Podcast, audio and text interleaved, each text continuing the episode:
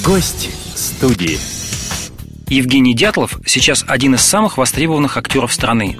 Всенародную известность он получил после появления в сериале «Улицы разбитых фонарей». А в этом году на телеэкране вышли сразу три большие картины, где он играет главные роли. Это фильм «Чекалов», экранизации «Жизнь и судьба» и «Белая гвардия». А в перерывах между съемками актер рассказал о своей работе в кино и о личной жизни. Вы один из немногих артистов, а, кто проходил срочную службу в армии. Ну да. А вот когда играете роли военных, вот этот армейский опыт, он как-то помогает? Конечно, помогает. Он э, забит просто под кожу, этот весь армейский опыт. Э, и, по крайней мере, э, ну, скажем так, э, ну, знание того, что э, составляет, э, скажем, суть армейской службы, да, вот, оно, ну, как, оно забито в тело. Вот, таким или иным способом. Вот, начиная с уставных, заканчивая неуставными взаимоотношениями. Насколько вот та армия, которую снимают в фильмах, а, соотносится с реальной? Или это разные вещи? А, ну, сейчас, во-первых, армия изменилась. Э, я прямо, вот у меня внутри вся моя природа э, как-то была аж Опа, вот это да. То есть для меня это как... Э, я вдруг стал опять этим ребенком, ну, там, назовем его уже не ребенком, конечно же, э, который в 18 лет, да, за ним закрылись ворота части, и э, упало такое сознание на голову. Это на два года. Я не знаю, что сейчас происходит. Вот. А к, кому, к своей армии у меня совершенно конкретное нарекание, конечно. Вот, что на самом деле, кто сказал, что До сих пор не понимаю, кто сказал, что та форма обучения военному делу, которая существует в спецподразделениях, да, кто сказал, что она не должна быть э, в любом как бы в любой военной там роте, части и все. Почему солдаты не должны знать, э, не проходить вообще стрелковую подготовку интенсивную?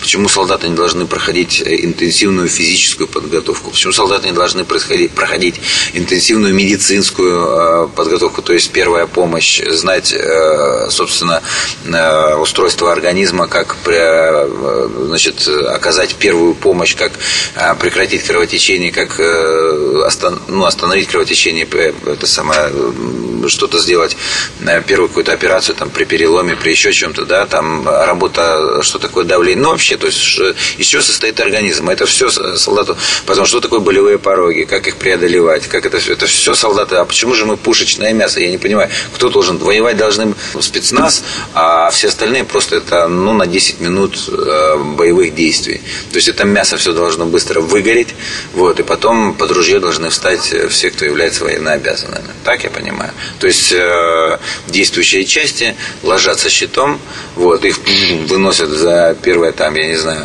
э, в лучшем случае трое суток э, тотальных боевых действий, да, а дальше уже все население встает под ружье.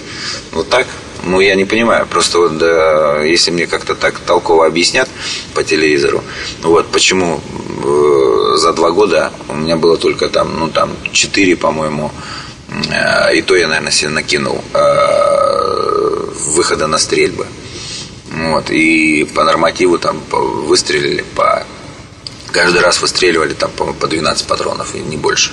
Вот. Чуть за бред. Вот. Э, я охранял гарнизонные склады боеприпасов, где просто там гнили все эти патроны, там, снаряды. Кому, кому это все? То есть непонятно.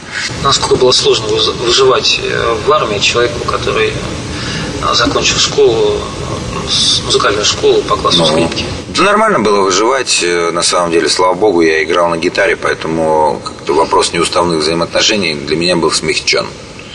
Вот. А мои друзья, конечно, отхватывали по полной.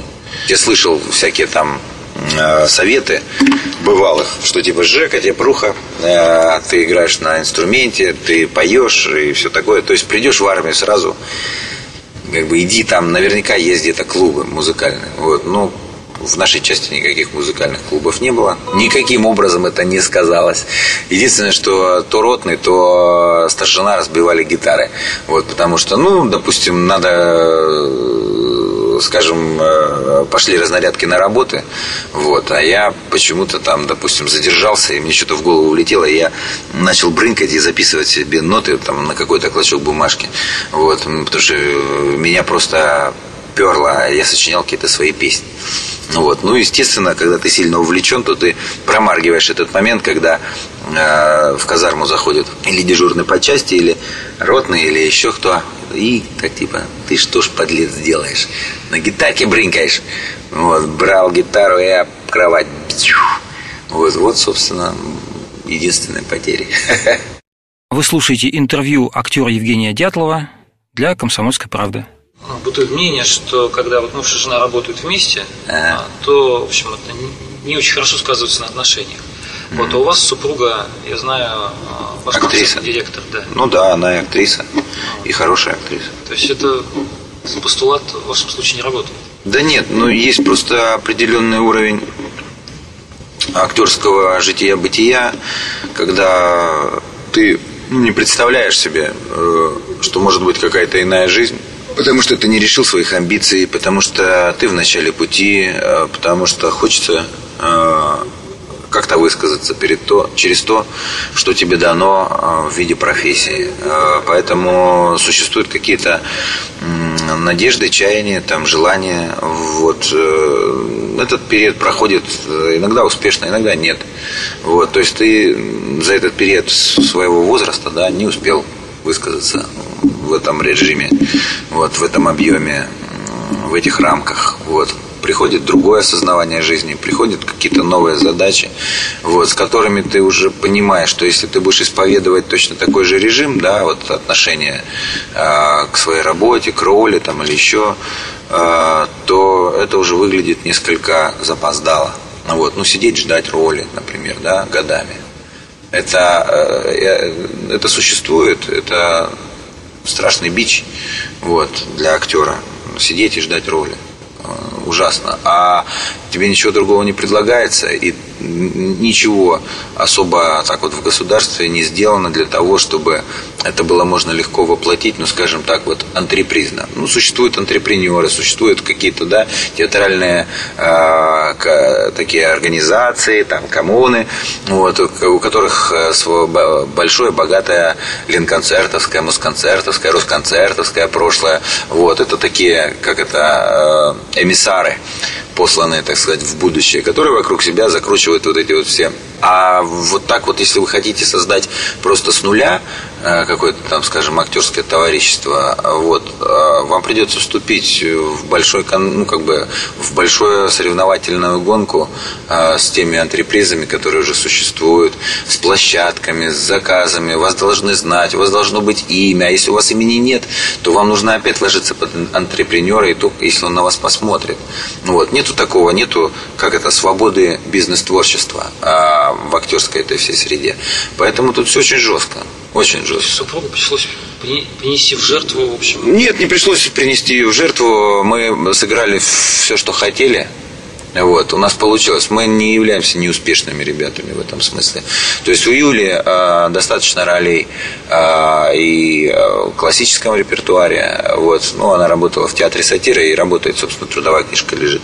Вот, театр сатиры на Васильевском острове, где у нее, в общем, достаточно было ролей, за которые она получила звание заслуженной артистки России. Поэтому все нормально. Просто мы шагнули в следующий период, когда реально время скажем, отведенное вот на это, э, скажем, ну там, скажем, на репетиции э, скажем, очередного пришедшего режиссера, который хочет поставить какую-то такую пьесу, ну там, скажем, а теленка, э, пьеса о рефлексирующем теленке с пятой ногой. Вот, это какая-то там новая, новая пьеса голландского писателя, которого он откуда-то там выцеганил. Вот, и хочет, и это вошло вот по, по, по каким-то причинам, скажем, в репертуар. Сидеть и смотреть, как режиссер на твоих глазах только начинает как-то выискивать концепцию вот этого всего, да, и на это уходит месяц, два, а у вас сидит дома ребенок, или мать старая, или э, у вас и дома-то нет, у вас общага э, 5 на 4 и, собственно говоря, и ты понимаешь, что происходит какой-то ну, сумасшедший абсурд. А, здесь утверждает себя режиссер, э, скажем, художественному руководителю это нужно для э, какой-то стратегии и тактики, да, там, ну, скажем, репертуарной политики. Вот, и все это мне понятно. Мне только непонятно, что я здесь делаю.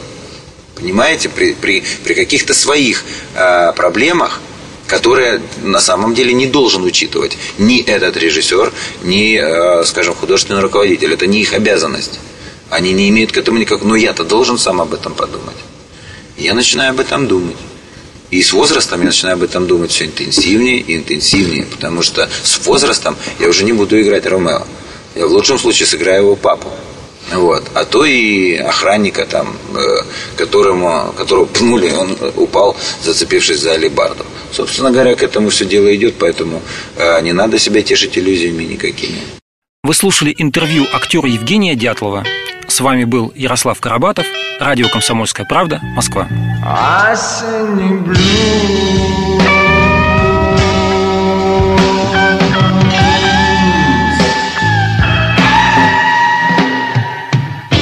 Что-то в каплях дождя на стекле напомнила о друзьях.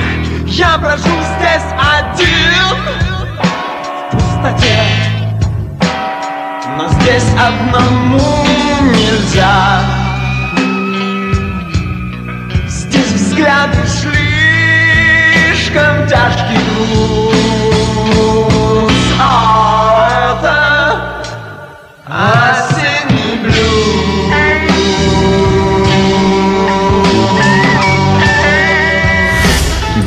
Гость студии.